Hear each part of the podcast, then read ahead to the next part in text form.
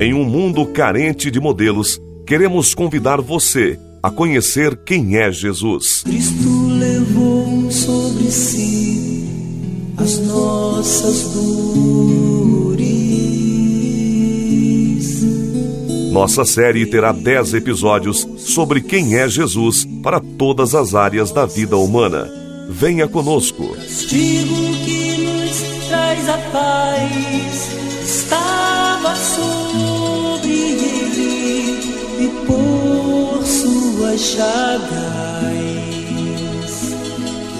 fomos sarados.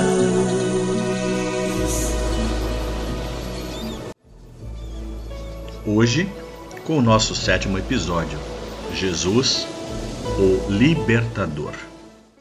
No Evangelho de João, capítulo 8, os versos 31 e 32, nós lemos: Então Jesus disse aos judeus que acreditaram nele: Se vocês obedecerem às minhas palavras, serão de fato meus seguidores e conhecerão a verdade, e a verdade os libertará.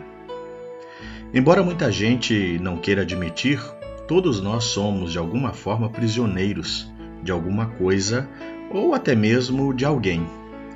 Isso se dá por sentimento, por comodismo, por vícios e outras situações que comprometem a nossa qualidade de vida. Para que nos libertemos de coisas ou pessoas que nos submetem, é preciso, em primeiro lugar, que tenhamos consciência de que não somos tão livres quanto imaginamos ser. Paremos para pensar no fato de que essa submissão se prende, a princípio, às nossas limitações. Nossas ideias, por exemplo, podem ser a expressão dessas limitações. Às vezes cultivamos certas ideias que nos escravizam e limitam a nossa liberdade até mesmo por vaidade pessoal ou por falta de humildade. Nos apegamos a conceitos que nos tornam vesgos quando resistimos sistematicamente a mudanças, tanto por medo quanto por comodismo, damos demonstração de que nos tornamos escravos de ideias e palavras que nos enfeitiçam e não nos permitem crescer, criar alguma coisa nova, encontrar saídas para os nossos problemas. Usos e costumes que se tornaram vícios também indicam que nos tornamos prisioneiros, por exemplo, de fumar, beber, jogar ou em outros vícios expressos em desejos desenfreados. O, o consumismo um dos vícios do nosso tempo, resulta de uma certa falta de visão crítica em relação à vida e às suas reais necessidades. A mídia, a propaganda, as liquidações e as superofertas de mercado têm sido mecanismos de submissão dos que não sabem pensar sozinhos e se deixam levar pelas paixões e o fanismo dos apelos ao consumo do ponto de vista moral, determinadas palavras, palavrinhas e palavrões, ou certas práticas silenciosas, têm sido incorporadas à nossa linguagem, sem nos darmos conta do seu caráter vergonhoso e ridículo.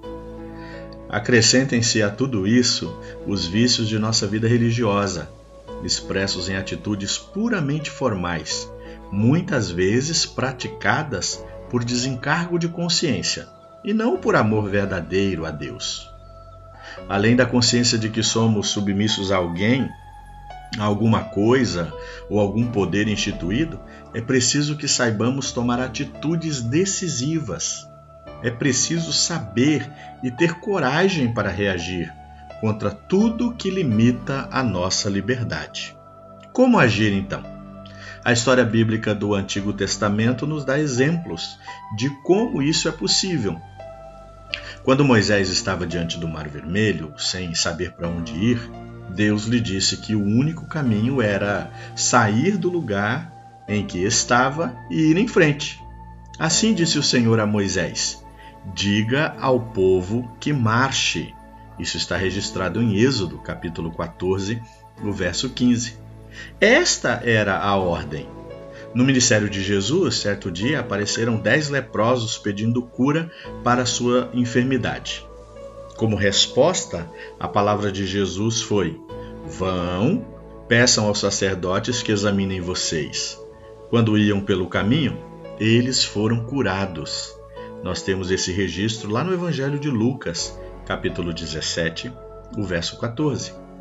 Estes dois exemplos nos mostram que a nossa libertação é possível quando a buscamos de maneira determinada. Quando temos coragem de sair da estagnação em que nos encontramos. Entre as ações de Jesus no mundo, o Novo Testamento descreve de maneira muito especial o seu caráter eminentemente libertador. Jesus nasceu entre nós para proclamar a libertação do ser humano de tudo que o torna escravo.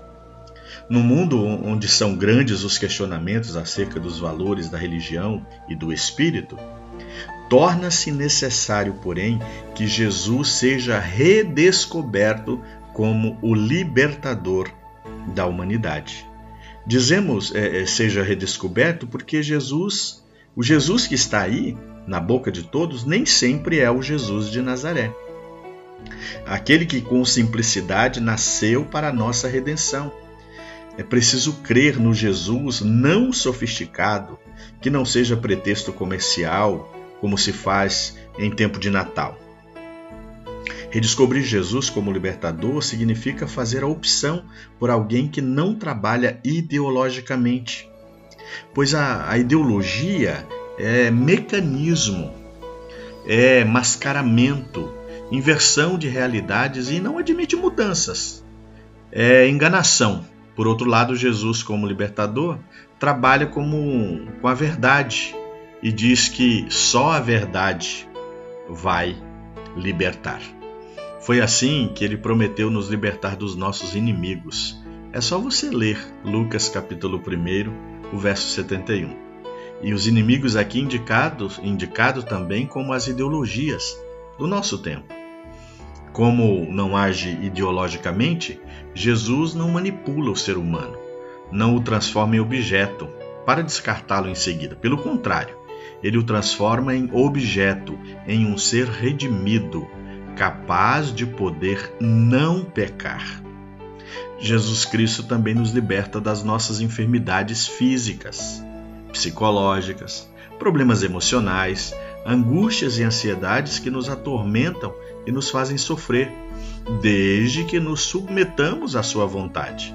Pois muitas vezes, na ânsia de libertarmos ou de libertação, agimos como se Cristo fosse o nosso servo e, portanto, obrigado a fazer o que almejamos. Somente Cristo nos liberta de vícios da vida moral. Ele nos liberta das mentiras que parecem verdades, das frivolidades ou banalidades inconsequentes, das paixões alucinantes que põem em risco a própria vida. Mais do que os vícios da vida moral, Jesus Cristo nos liberta também dos vícios da própria vida religiosa isso é, de práticas religiosas formais, superficiais, de uma fé sem obras, de deuses que têm boca, mas não falam, têm olhos, mas não veem, têm ouvidos, mas não ouvem, têm nariz, mas não cheiram, têm mãos, mas não podem pegar, têm pés, mas não andam, e da garganta deles não sai nenhum som. É o que está registrado no Salmo 115, dos versos 5 a 7. Enfim, ele nos liberta de uma vida espiritual vazia e efêmera para uma vida cheia de graça divina. Se somente Jesus Cristo pode nos trazer a verdadeira libertação, pois foi com essa finalidade que ele veio ao mundo e nele permanece, se você se reconhece prisioneiro de algo ou de alguém, é tempo de tomar uma decisão importante na sua vida. Reaja! Saia do seu lugar. Não aceite de maneira conformada essa situação. Procure a ajuda necessária em Jesus, que ainda está pronto para poder salvá-lo para uma vida melhor. Que Deus abençoe a você, abençoe a sua casa, a sua família, em nome de Jesus.